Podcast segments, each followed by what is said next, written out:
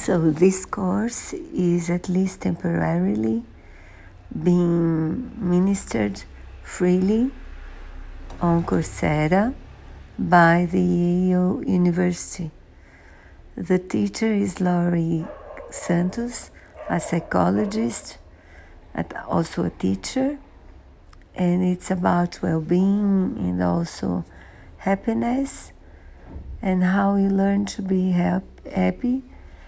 I think it's about learning to be happy with yourself and life and stuff, even when things are hard, are hard, like they were, they are now, with the pan- pandemic. So I do think it's a, an important course for now, and I hope you enjoy it as much as I am.